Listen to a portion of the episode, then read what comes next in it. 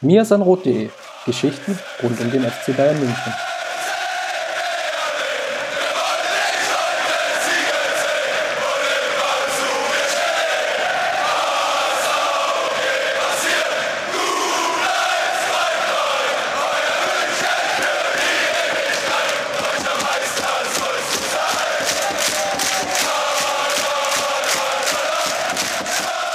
Herzlich willkommen zum Mirsan Rot Podcast. Der erste in der laufenden Saison 2016-2017. Dafür habe ich mir zwei wunderbare Gäste eingeladen, mit denen ich die, ja, schon fast das erste Viertel der Saison nochmal rückblickend Revue passieren lassen möchte. Und zum einen ist das der Justin. Grüß dich, Justin. Hallo. Und last but not least, Steffen. Grüß dich, Steffen. Moin, moin. Und zusammen mit mir, Christopher Ramm, bilden wir eigentlich so das Team Spielanalyse auf mirsanrot.de. Deswegen wird es heute vor allem um Spielberichte, Spielnacherzählungen und Beobachtungen gehen, die wir so in dem ersten paar Auftritten unter den neuen Trainer Carlo Ancelotti gemacht haben. Ich steige mal ganz soft mit der Frage ein. Steffen, wie findest du bisher die laufende Spielzeit, die ja schon ein paar Tage alt ist? Ja, es war ja große ähm, Status Quo-Woche bei mir ist an Rot. Wir haben ja äh, sowohl Justin als auch ich so ein bisschen unsere Eindrücke da auch schon im Blog geschildert und ich würde sagen, das ist von den, man muss ein bisschen trennen, von den Ergebnissen her gut ist. Eigentlich nur ein wirklich schwaches Ergebnis mit, dem, mit der Niederlage gegen Atletico. Ich würde sogar sagen, dass man so ein Unentschieden gegen Köln auch durchaus mal einfach akzeptieren kann und mitnehmen muss. Äh, von daher von den Ergebnissen her ähm, gut vom Spielerischen her und wie sich die Mannschaft bisher präsentiert hat, würde ich sagen, okay. Also da gibt es an der einen oder anderen Stelle ähm, ja, so ein paar Bauchschmerzen oder so ein paar Fragezeichen, wo man sich jetzt mal äh, sehr genau anschauen muss in den nächsten Wochen, ob sich das so verstetigt, ob sich so ein paar Dinge, die, die auffällig geworden sind, dass es etwas ja, schwieriger geworden ist, gegen gute Defensivmannschaften sich Chancen rauszuspielen und einige andere Dinge, ähm, ob sich das dann auch gegen stärkere Gegner so bestätigt. Aber von daher so als, als, ähm, als erste Bilanz, Ergebnisse äh, gut, Spielweise geht so bis okay. Justin, Gegenrede? Mm, keine große. Ich würde eher ergänzen, ähm, ja, dass, dass ich sehr überrascht war darüber, dass eben defensiv, äh, gerade auswärts, ja, wir einige Male geschwommen sind, obwohl die individuelle Klasse in der Abwehr natürlich riesig ist, gerade auch durch die Verpflichtung von Mats Hummels. Ähm, da war ich ein bisschen überrascht, dass offensiv noch nicht alles funktioniert. Ja, damit konnte man eigentlich auch äh, rechnen, weil Ancelotti eben einiges umgestellt hat, einiges verändert hat und äh, diese Automatismen natürlich auch erst greifen müssen.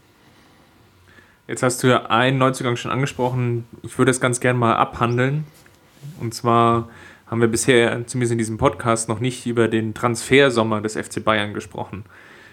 Wie sehr bist du denn überrascht, Justin, dass wir ähm, nur zwei Neuzugänge gesehen haben? Zum einen mit Renato Sanchez und zum anderen mit Mats Hummels. Überrascht ähm, eigentlich eher weniger, also ich glaube, Bayern ähm, hätte, wenn, wenn der Markt es hergegeben hätte, ähm, hätten sie wahrscheinlich noch einen Spieler für die Offensive geholt, um Lewandowski und Thomas Müller da so ein bisschen zu entlasten. Da sind wir mit äh, Julian Green vielleicht ein bisschen zu dünn besetzt oder auf jeden Fall zu dünn. Ähm, sonst an den richtigen Stellen eigentlich eingekauft mit Renato Sanchez. Ähm, ja, zumindest vom Talent her einen hervorragenden äh, Sechser, Achter, geholt und mit Mats Hummels vielleicht den Spieler, der in der Defensive ja in den letzten Jahren so ein bisschen gefehlt hat. Bartstuber sehr verletzungsanfällig und wenn Boateng dann mal fehlte, hat man hinten gemerkt, dass es im Aufbau ja nicht ganz so rund lief und dementsprechend da auch der richtige Transfer in meinen Augen. Aber ich war schon, ich war schon, ich war schon sehr überrascht, ähm, dass nicht noch ein weiterer Transfer hinzukam. Wir haben das ja den ganzen Sommer eigentlich auch besprochen, dass wir oder dass das klar war, dass der FC Bayern mit 20 Feldspielern in die Saison gehen wird. Ähm, und ich habe nicht damit gerechnet, dass dieser 20. Feldspieler am Ende dann Julian Green heißen wird. Ich glaube auch, dass der FC Bayern und Michael Reschke und die Kaderplaner, die da verantwortlich sind, durchaus auch gerne noch einen weiteren Spieler geholt hätten. Ähm, ist aber dann bei Namen wie zum Beispiel Leroy Sané halt sehr schnell oder, oder Gabriel, Gabriel Jesus sehr schnell klar wurde, äh, dass da mit Manchester City ein enorm starker Konkurrent einfach da ist, der dann auch Preise aufruft, die, die der FC Bayern nicht bereit war mitzugehen. Ähm, von daher, ich bin auch gespannt, äh, übrigens, ob im Winter nicht vielleicht auch noch was passieren könnte, weil ich halte den Kader für gut, auch für gut genug, deutscher Meister zu werden, sicherlich auch gut genug in der Champions League ganz lange oben mitzuspielen. Perfekt ist er sicherlich nicht. Ähm, und von daher glaube ich, dass, äh, oder rechne ich eigentlich damit, dass wir im Winter oder dann spätestens auch im nächsten Jahr da noch den einen oder anderen Neuzugang sehen werden. Wie bewertest du die ersten Wochen von Mats Hummels? Justin hat ja schon ein bisschen angesprochen dass Hummels so ein bisschen auch eine Entlastung für Boateng im Aufbauspiel sein soll. Das habe ich bisher noch nicht so wahrgenommen. Ich will nicht sagen, dass Hummels untertaucht, das wäre jetzt vielleicht zu übertrieben, aber man merkt doch schon, dass die Erwartungshaltung vielleicht noch ein Tick höher ist, beziehungsweise auch die Ansprüche, die an Hummels gestellt sind, was jetzt so Spielaufbau, Spieleinleitung angeht. Wenn er zusammen mit Martinez spielt, habe ich so ein bisschen den Eindruck oder das Gefühl, dass jetzt nicht unbedingt unglaublich viel von beiden Innenverteidigern kommt. Ja, vor allen Dingen im Kontrast dazu, wie Hummels jetzt zuletzt auch gegen Tschechien in der deutschen Nationalmannschaft gespielt hat, da mit Boateng zusammen, waren ganz klar ähm, im Spielaufbau oder im gesamten Spiel extrem dominant, beide zusammen. Das hat man bei Bayern jetzt so noch nicht gesehen. Ich glaube, dass er sich auch noch einfühlt, neu so in den Verein und auch in die Spielweise, die ja nach, ich meine, wie lange war er in Dortmund? Zehn, zehn Jahre fast, acht Jahre ähm, oder sieben Jahre, äh, da, da, hat sich ja jetzt schon einfach stark was verändert. Also auch wenn auch Thomas Tuchel zuletzt häufiger auf Ballbesitzfußball gesetzt hat in der letzten Saison, so dominant und auch gegen so tiefstehende Gegner ist für Hummels ja dann auch was Neues. Von daher glaube ich, er tastet sich da so ein bisschen ran. Ich mache mir da keine Sorgen, dass er im Spielaufbau da auch relativ schnell zu einer prägenden Figur wird ich bin eher so ein bisschen, habe manchmal Bauchschmerzen gehabt, wenn Martinez und Hummels zusammen gespielt haben und es dann mal einen schnellen Konter gab und einer von beiden in ein längeres Laufduell gehen musste. Da bin ich bei mir bei Hummels immer auch noch nicht so ganz so sicher, ob er so sein Niveau gerade defensiv noch sehr lange aufrechterhalten kann, so, weil er hat aus, im Bereich Geschwindigkeit, glaube ich, schon, ist er nicht absolutes Top-Niveau, ähm, ist jetzt auch nicht mehr der allerjüngste, von daher muss man mal schauen, wie sich das so entwickelt. Ähm, er kämpft auf jeden Fall mit Martinez jetzt um den Platz neben Boateng. Justin, wie siehst du denn Sanchez eigentlich im Gegenzug dessen, der ja von der Ablösesumme her ähnlich war und der von Ancelotti jetzt vor allem in den Spielen gebracht wurde, als es nach so englischen Wochen oder in den englischen Wochen gegen, ich will es jetzt nicht despektierlich ausdrücken, aber an und für sich etwas weniger namhafte Gegner ging. Ähm, ja, zu Renato Sanchez kann man eigentlich noch gar nicht äh, so viel sagen. Er hat in, in, den wenigen Auftritten, die er hatte, jetzt nicht zu 100% überzeugt. Er hatte aber auch viele Ansätze dabei, wo man sagen kann, oder wo man erkennen konnte, ähm, ja, was seine Stärken sind, dass er sehr dynamisch ist, ähm, ja, dass er mit dem Ball äh, vertikal gut dribbeln kann, ähm, ja, Konter einleiten kann. Ich glaube, er kommt viel über seine Physis. Ich weiß nicht, ähm, ob das zu 100% gegeben war in den ersten Auftritten. Vielleicht braucht er da auch noch die Eingewöhnungszeit in der Bundesliga. Ähm, ja, aber viel kann man noch nicht zu ihm sagen, weil dafür hat er in meinen Augen ja noch nicht genügend äh, Spielzeit bekommen und konnte sich noch nicht so richtig zeigen. Aber Steffen, es war ja schon auffällig, dass Sanchez in den ersten ein, zwei Partien derjenige Bayern-Spieler war, der die geringste Laufleistung auf dem Platz gezeigt hatte. Ja, das, das hat mich auch überrascht. Ähm, zumal ich auch damals in einem Scouting-Report, den ich über ihn geschrieben habe, wo ich mir vorher auch relativ viel von ihm angeschaut habe, habe noch weit vor der EM, aber die EM hat das ja auch so ein bisschen bestätigt, dass diese, diese Physis und dieser Motor, den er hat, eigentlich ja, das die Grundkonstante ist, also die, der, der Punkt ist, der immer da ist. Egal, ob äh, sein Passspiel herausragend funktioniert oder nicht, diese, diese Physis, auch gerade im Zweikampf, aber auch die Bereitschaft, halt unglaublich weite Wege zu gehen und in jeder Situation was zu probieren, das hat mich eigentlich an dem Spieler Sanchez besonders fasziniert. Das war in den ersten Spielen noch nicht so da. Ich fand jetzt seinen Auftritt ähm, gegen Köln war für mich ein Schritt in die richtige Richtung, weil man da auch in der einen oder anderen Szene gesehen hat, dass er mit ganz geschickten Bewegungen auch mal aus, an einem Gegner vorbeikommt in, in Strafraumnähe, nicht, nicht als Dribbler, sondern einfach mit einem, mit einem kurzen Antritt oder mit einer, mit einer Körpertäuschung. Ähm, das ja, würde ich sagen, ist ein kleiner Aufwärtstrend gewesen. Ansonsten bin ich überrascht, wie weit der Schritt für ihn anscheinend doch noch ist, beim FC Bayern auf dem Niveau und bei dem Tempo mitzuhalten und auch eine prägende Figur zu sein. Aber jetzt habe ich ja Ancelotti schon so ein bisschen angesprochen, als derjenige, der ihn immer mal wieder reinbringt. Lass uns mal einen Schritt weitergehen und ein bisschen auf den neuen Trainer schauen. Die prinzipielle Bilanz hatte ich mir in der Eingangsfrage ja schon so ein bisschen erörtert. Die Ergebnisse sind nicht schlecht. Erste in der Tabelle, sogar schon ein bisschen Vorsprung auf Dortmund, um genau zu sein, vier Punkte, wenn das der größte Konkurrent ist, wobei man sicherlich andere Mannschaften, die aktuell dahinter stehen, wie Leverkusen oder Leipzig vielleicht noch nicht komplett abschreiben sollte. Justin, du hattest jetzt relativ stark ähm, Kritik geübt oder zumindest nicht nur öffentlich, sondern auch bei uns teamintern im Chat. Bist doch mit der Spielweise von Ancelotti sehr unzufrieden. Ähm, vielleicht magst du mal so ein bisschen erörtern, wo du seine größten Bauchschmerzen aktuell hast. Ähm, ja, also erstmal vielleicht generell zu den Veränderungen äh, im Vergleich zu vorher.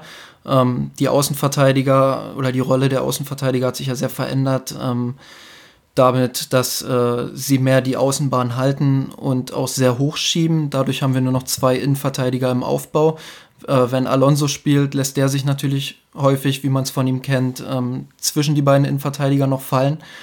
So, und dann bleiben noch zwei Achter, die ebenfalls sehr tief positioniert sind, ähm, womit der Zehnerraum vorne ja häufig sehr frei ist und als Zufluchtsort für die einrückenden Flügelstürmer ähm, oder auch Lewandowski ja da ist. Und ähm, ja, das gefällt mir im Moment noch nicht so. Das habe ich ja auch in meinem Artikel nochmal genauer äh, beschrieben. Ich finde, dass da ähm, der Raum konsequenter besetzt werden müsste, um zwischen den Linien auch im Zentrum gefährlicher werden zu können. Und ich glaube, ähm, dass gerade im zweiten Drittel und im letzten Drittel die Struktur im Moment ja nicht gut genug ist. Und vielleicht ist das auch einer der Gründe, um nochmal auf Mats Hummels zurückzukommen.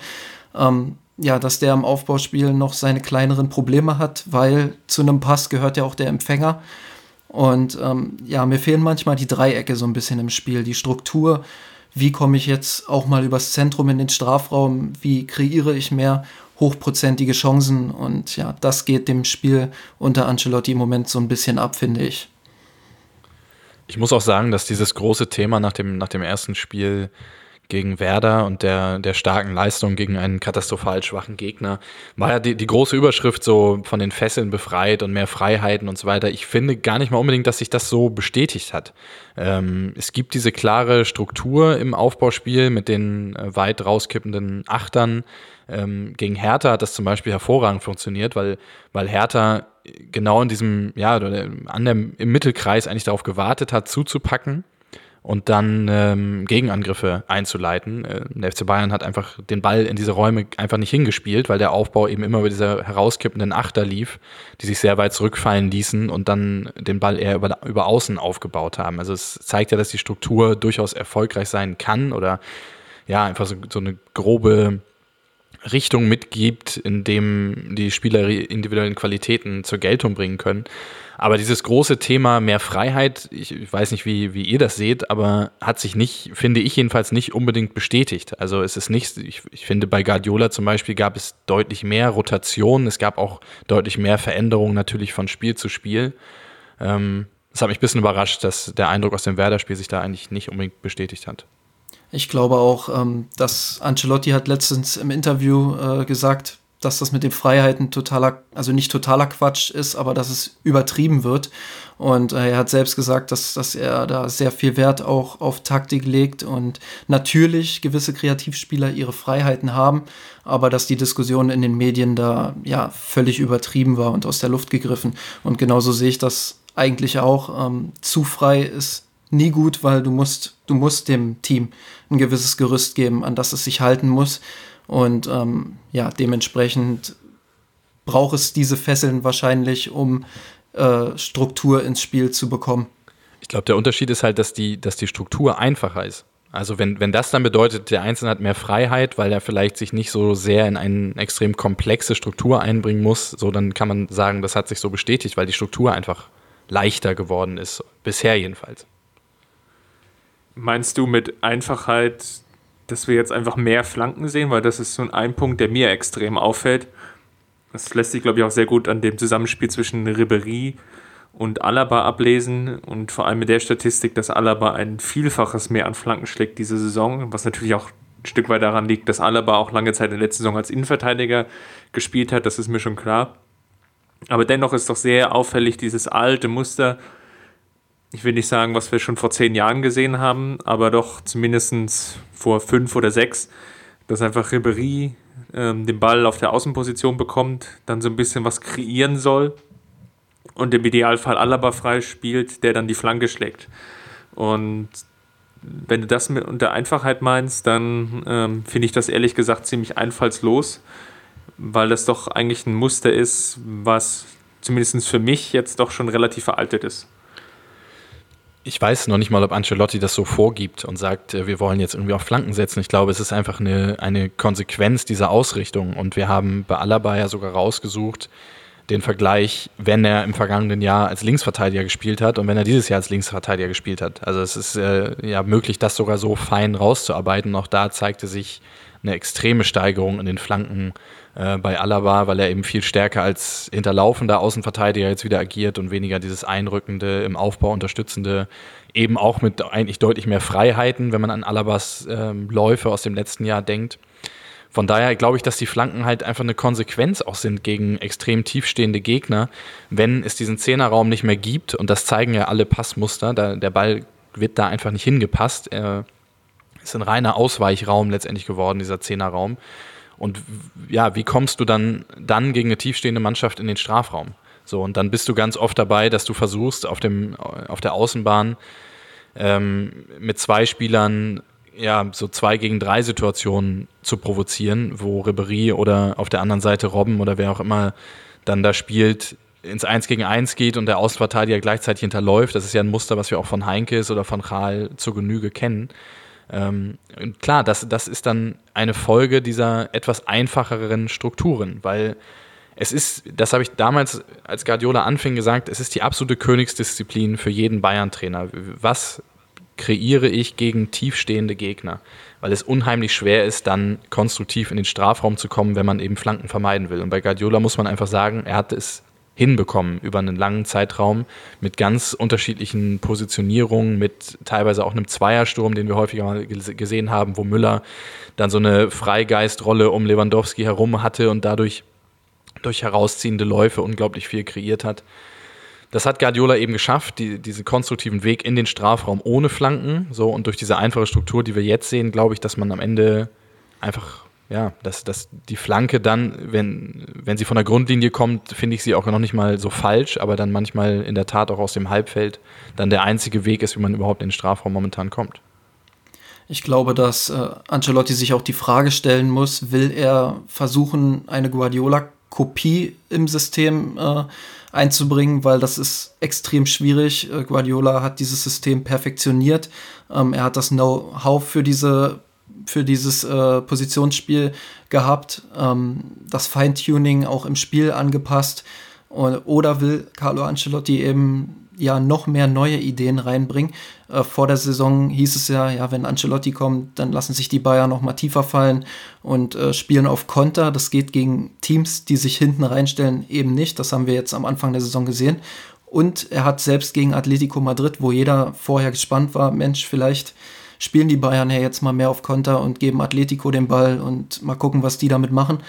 Selbst da war es nicht der Fall. Und wenn Atletico den Ball hatte und in Ballbesitz war, dann habe ich beobachtet zumindest, dass unsere, ähm, unsere zwei Viererketten in der Defensive sehr geschwommen haben.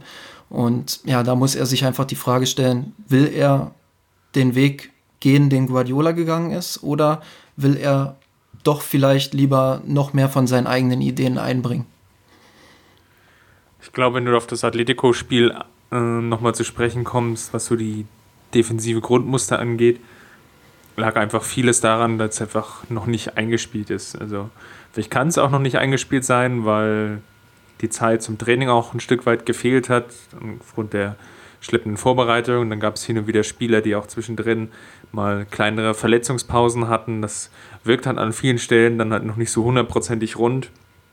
Und gerade dieses extreme Pressing, was Guardiola lange Zeit hat spielen lassen und ähm, ja, wie eine Monstranz vor sich hergetragen hat, das geht bei einigen Spielern ging das relativ schnell raus, aber bei anderen sieht man das halt, dass das noch wirklich richtig in, im Fleisch und Blut drin ist. Also gerade so Thomas Müller ähm, geht dann doch mal relativ hoch oder aggressiv ins Pressing. Auch ein Thiago und auch ein Vidal sind ähm, sicherlich an dieser Stelle zu nennen, die dann doch relativ früh ins Pressing gehen und die das dann, ich will nicht sagen, das 4-4-2 so ein bisschen ad absurdum führen, aber doch schon in manchen Stellen etwas in Probleme bringt.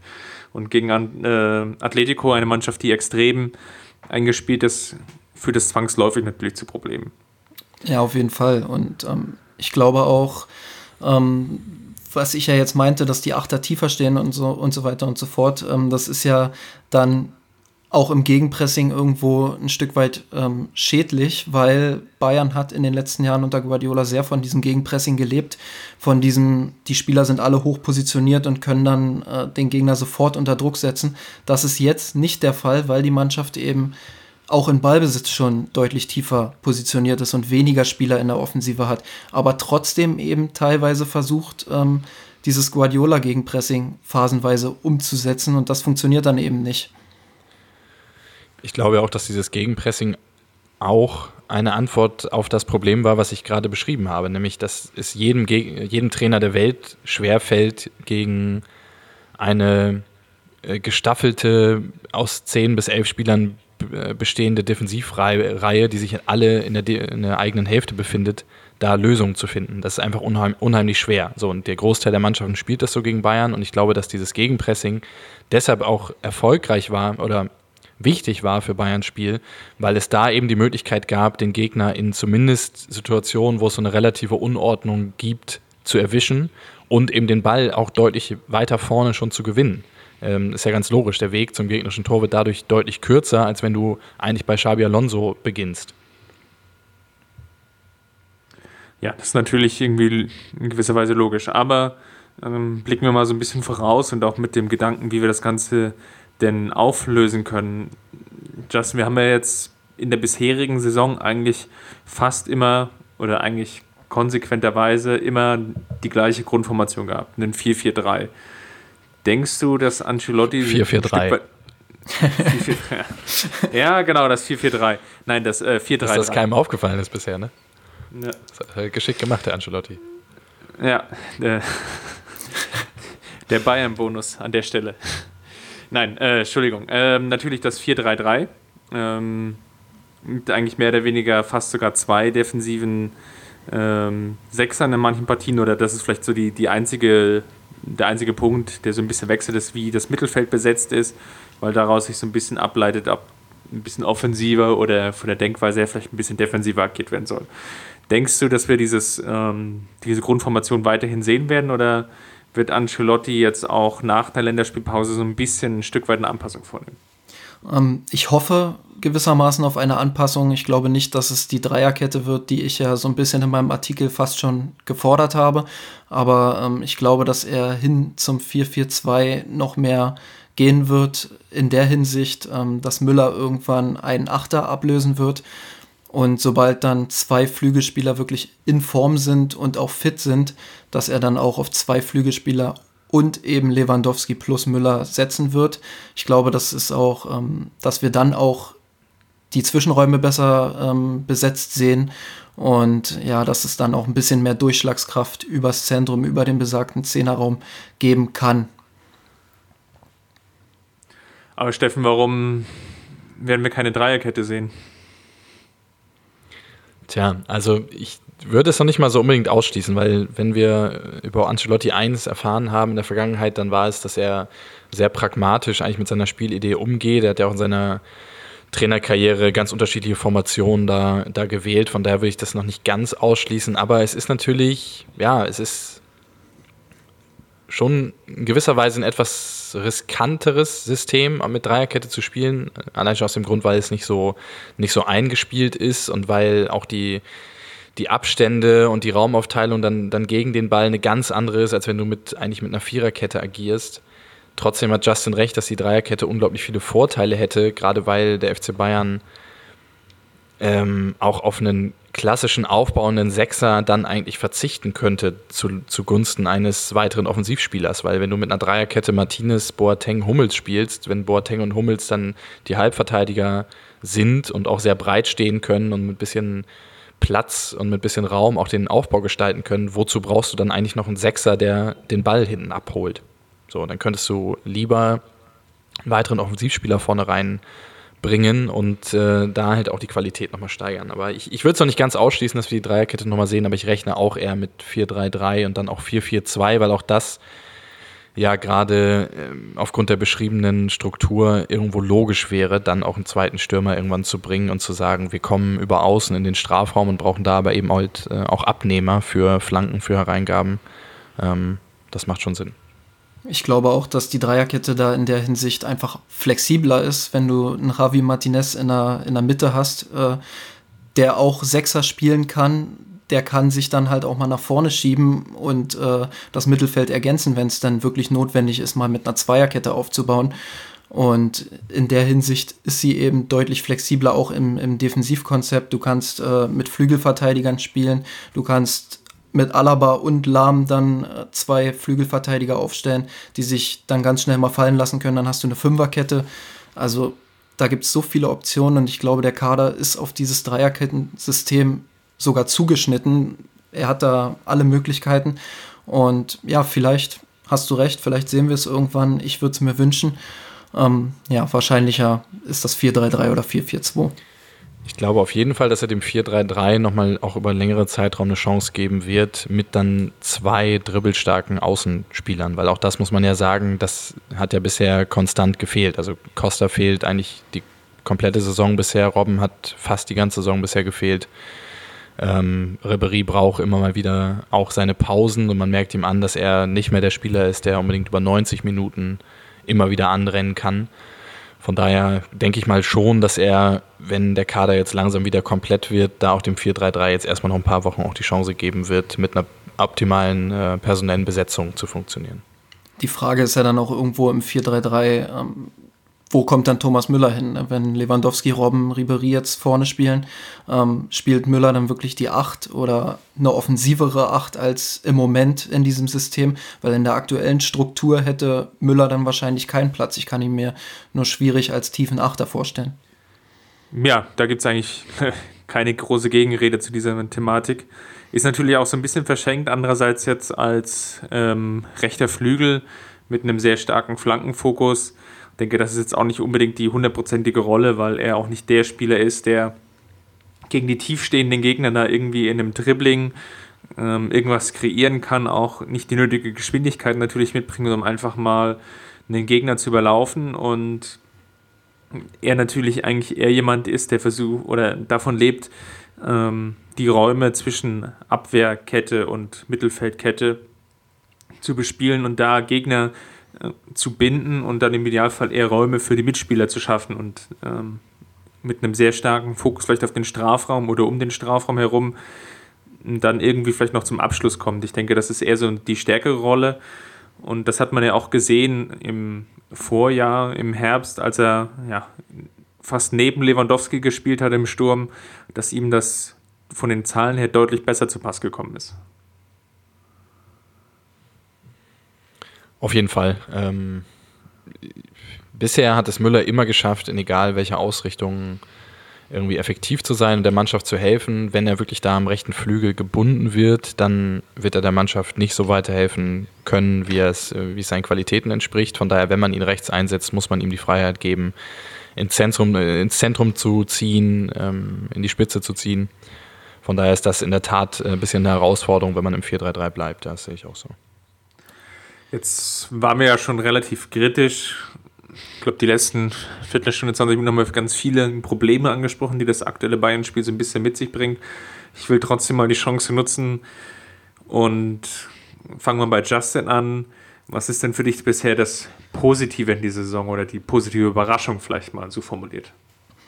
Überraschung vielleicht eher nicht, aber Thiago ist sehr, sehr positiv, weil ähm, er hat als Sechser überzeugt, er hat als Achter überzeugt. Ich glaube, dass Thiago in dieser Saison ähm, eine sehr, sehr wichtige Rolle einnehmen wird und Schlüsselspieler wird. Das war in der Vergangenheit auch aufgrund von Verletzungen eher nicht. Aber er zeigt mit seiner Spielintelligenz, äh, mit der Fähigkeit, das Spiel schnell zu verlagern, auch mal den Pass in die Spitze zu spielen, so wie er es sensationell in Hamburg gemacht hat. Kurz vor Schluss ähm, ja, dass er einfach ein überragender Fußballer ist. Und über diese technischen Fähigkeiten hinaus ist es natürlich auch der Fall, dass er im Gegenpressing sehr effektiv ist, dass er 57 Prozent seiner Zweikämpfe in der Bundesliga bisher gewonnen hat. Also er ist auch niemand, der, der da irgendwie das Spiel gegen den Ball scheut. Und aktuell gefällt er mir wirklich sehr, sehr gut. Steffen, du hast ja vor der Saison im in deinen mittlerweile ja schon berühmten Thesen angesprochen, dass Kimmich vielleicht einer der Verlierer sein könnte innerhalb dieser Saison. Jetzt ist er eigentlich fast im Umkehrschluss einer der Gewinner. Auch wenn er nicht in jedem Spiel zum Zug kommt, hat er doch relativ regelmäßige Einsatzchancen. Hast du ihn ein bisschen unterschätzt oder vielleicht auch seine Entwicklung innerhalb äh, der, ja, des Ancelotti-Fußballs? Wenn ich Donald Trump wäre, würde ich jetzt sagen, das habe ich nie gesagt. Nein, ich habe es in der Tat gesagt, aber nicht unbedingt, weil ich an seinen Qualitäten gezweifelt habe, sondern weil ich einfach ähm, eins zu eins zusammengerechnet habe und ihm da nicht so viele Einsatzchancen einfach gegeben habe, wenn er, was er ja auch in der Tat bisher kaum gemacht hat, oder glaube ich sogar noch gar nicht gemacht hat, ähm, eben nicht auf dem rechten Flügel, sondern in der Tat wieder zentral im Mittelfeld eingesetzt wird. Da habe ich nicht mit gerechnet, dass er so viel, so schnell so viele Spielanteile bekommt. Von dem Spieler bin ich total überzeugt. Er hat mich trotzdem wahnsinnig positiv überrascht. Er wird jetzt sehr stark verkürzt auf seine Tore, die er geschossen hat, was natürlich auch eine enorme Qualität ist. Wenn er das so bestätigen kann, dann hat er nochmal einen Plus auf seiner Seite. Ähm, ist ja auch was gewesen, was Bastian Schweinsteiger über Jahre oder über ein, zwei Jahre auch einen Platz in der Mannschaft gesichert hat, diese Torgefahr aus dem zentralen Mittelfeld. Aber Kimmich, ähm, was mich am meisten überrascht hat, ist halt sein, sein Auftreten. Also dieses Vorangehen, ähm, dieser unfassbare Siegeswille, ähm, den man ihm in jeder Sekunde anmerkt. Und ähm, das hat mich am meisten äh, bisher beeindruckt. Die Tore, klar, kommen dann nochmal oben drauf. Ähm, ja, kann, muss ich sagen, ich glaube, die These äh, wird schlecht ausgehen für mich.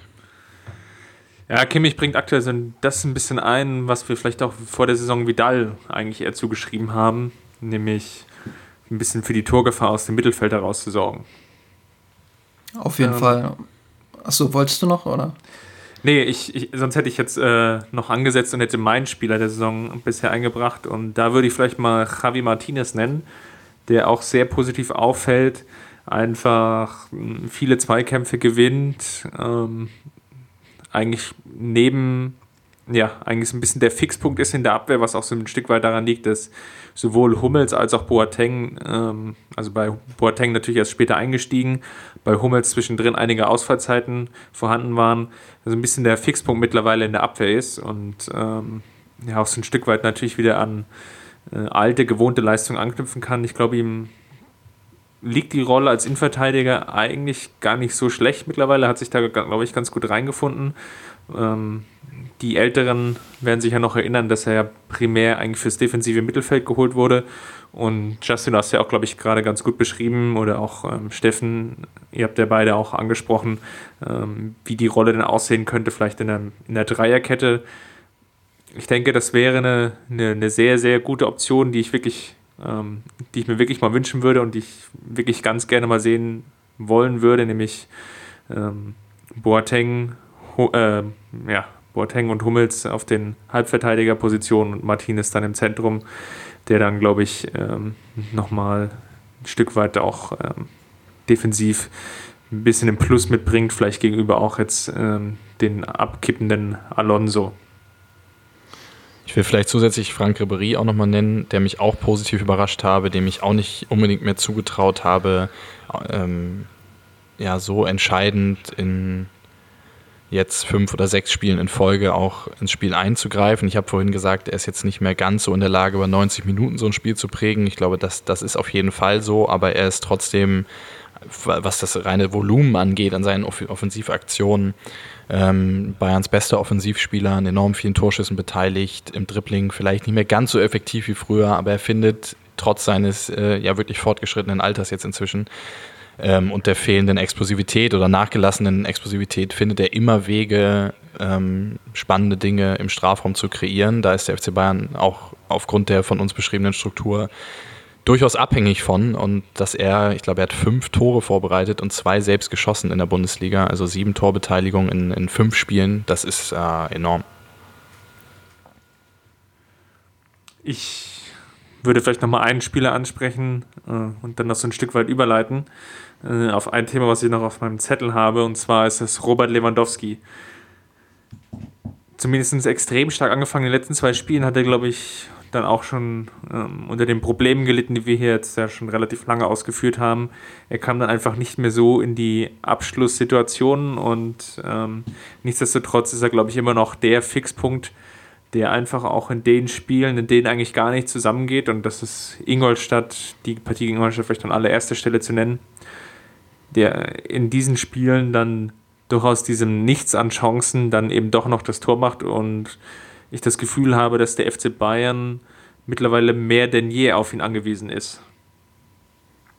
Und das leitet eigentlich auch so ein Stück weit ähm, zur Frage über, Justin, hast du das Gefühl, in letzter Zeit mehrten sich ja wieder die Gerüchte, dass er verlängert, ähm, dass er uns beim FC Bayern noch etwas erhalten bleibt? Oder dass er dann, wenn er seinen Vertrag ja nicht verlängern würde, dann tendenziell ja nach dieser Saison ähm, zum Verkauf stehen würde? Ähm, schwierig zu sagen. Also ich bin ja von Natur aus pessimistisch, wie ihr beide wisst. Ähm, ich habe das Gefühl, dass er irgendwann den Wechselwunsch äußern wird. Ähm, ob das jetzt zwingend nächste Saison schon ist, weiß ich nicht. Und äh, Karl-Heinz Rummenigge hat ja auch gesagt, er hat drei Jahre Vertrag. Ähm, also dementsprechend wird der FC Bayern da auch drauf beharren, ähm, diesen Vertrag erfüllen, zu erfüllen. Ähm, ja, es ist schwierig die Gerüchte waren da. Ich würde mir sehr wünschen, dass er verlängert, weil, wie du gesagt hast, wir sind sehr abhängig von seinen Torjägerqualitäten. Und ich glaube, wenn dann ein Thomas Müller auch wieder zentraler spielt, dann werden die noch mehr hervorgehoben, weil Müller tut ihm einfach unfassbar gut. Und ich kenne kaum ein Duo ähm, in Europa, was wirklich diese Qualität von, von Müller und Lewandowski hat. Wenn wir jetzt mal Barcelona als Trio vorne sehen mit Neymar, Suarez ähm, und Messi, dann ist Müller und äh, Thomas Müller und Lewandowski wahrscheinlich das beste Duo in Europa. Wenn ich beim FC Bayern was zu sagen hätte, würde ich Lewandowski auf jeden Fall mit so viel Geld bewerfen, wie ich könnte. So, weil auf der Position ist es so schwer im internationalen Fußball einen Spieler zu finden, der Top 5, Top 10 in Europa darstellt. Ähm, da musst du richtig tief in die Tasche greifen. Lewandowski ist für mich ein Top 3 Spieler auf der Position. Und ähm, ich habe äh, auch lange mich so ein bisschen damit abgefunden gehabt, dass für ihn der FC Bayern eine Zwischenstation sein könnte. Ich kann es auch verstehen. Real Madrid ähm, ist sicherlich für jeden Sportler oder jeden Fußballer eine extrem spannende Adresse. Jetzt mal jenseits von der Frage, ob man da noch mehr Geld verdienen kann, sondern generell Real Madrid in seinem Lebenslauf zu haben. Das kann ich schon nachvollziehen. Aber wenn ich der FC Bayern wäre, würde ich alles daran setzen, diesen Spieler zu halten. Ja, es kann natürlich jetzt auch sein, dass sie dieses drohende Transferverbot, was ja noch, ähm, was jetzt erstmal äh, bestätigt wurde, aber was ja immer noch so ein bisschen natürlich äh, noch in der Ausverhandlung ist für Real Madrid, der dem FC Bayern noch ein bisschen glücklich in die Karten spielen kann und die ähm, Option vielleicht für Lewandowski dann nicht, nicht ganz so einfach wären. Ähm, eine Wechseloption zu generieren. Ich gebe dir natürlich aber vollkommen recht, dass es unglaublich schwer ist, ähm, jetzt noch einen adäquaten Ersatz zu finden. Ähm, das zeigt sich allein schon darin, für wie viel Geld Higuain gewechselt ist, für wie viel Geld vielleicht auch ein Milik gewechselt ist infolgedessen. Ähm, die Optionen im Sturm, im internationalen Fußball sind nicht so groß und der Abstand zwischen einem äh, guten oder sehr guten Spieler hin zu diesen Weltklasse-Spielern wie Suarez oder ähm, Lewandowski oder vielleicht wäre auch hier noch Higuain zu nennen, äh, ist aktuell vielleicht größer denn je. Es scheint dann so eine riesige Kluft äh, zu geben zwischen diesen beiden Spielertypen und umso mehr oder umso wichtiger ist es eigentlich für den FC Bayern, den, den Spieler auch zu halten.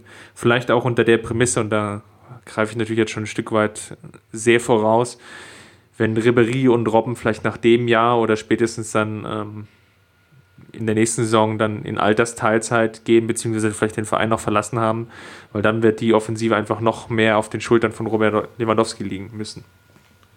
Die Frage ist ja auch, ähm, wenn Lewandowski zu Real Madrid äh, wechselt, was passiert dann äh, mit Karim Benzema zum Beispiel, wenn er wenn Barcelona interessiert wäre, was jetzt noch nicht so der Fall war, die haben äh, Luis Suarez, da löst ja auch, da löst sich ja auch immer ein äh, Karussell aus.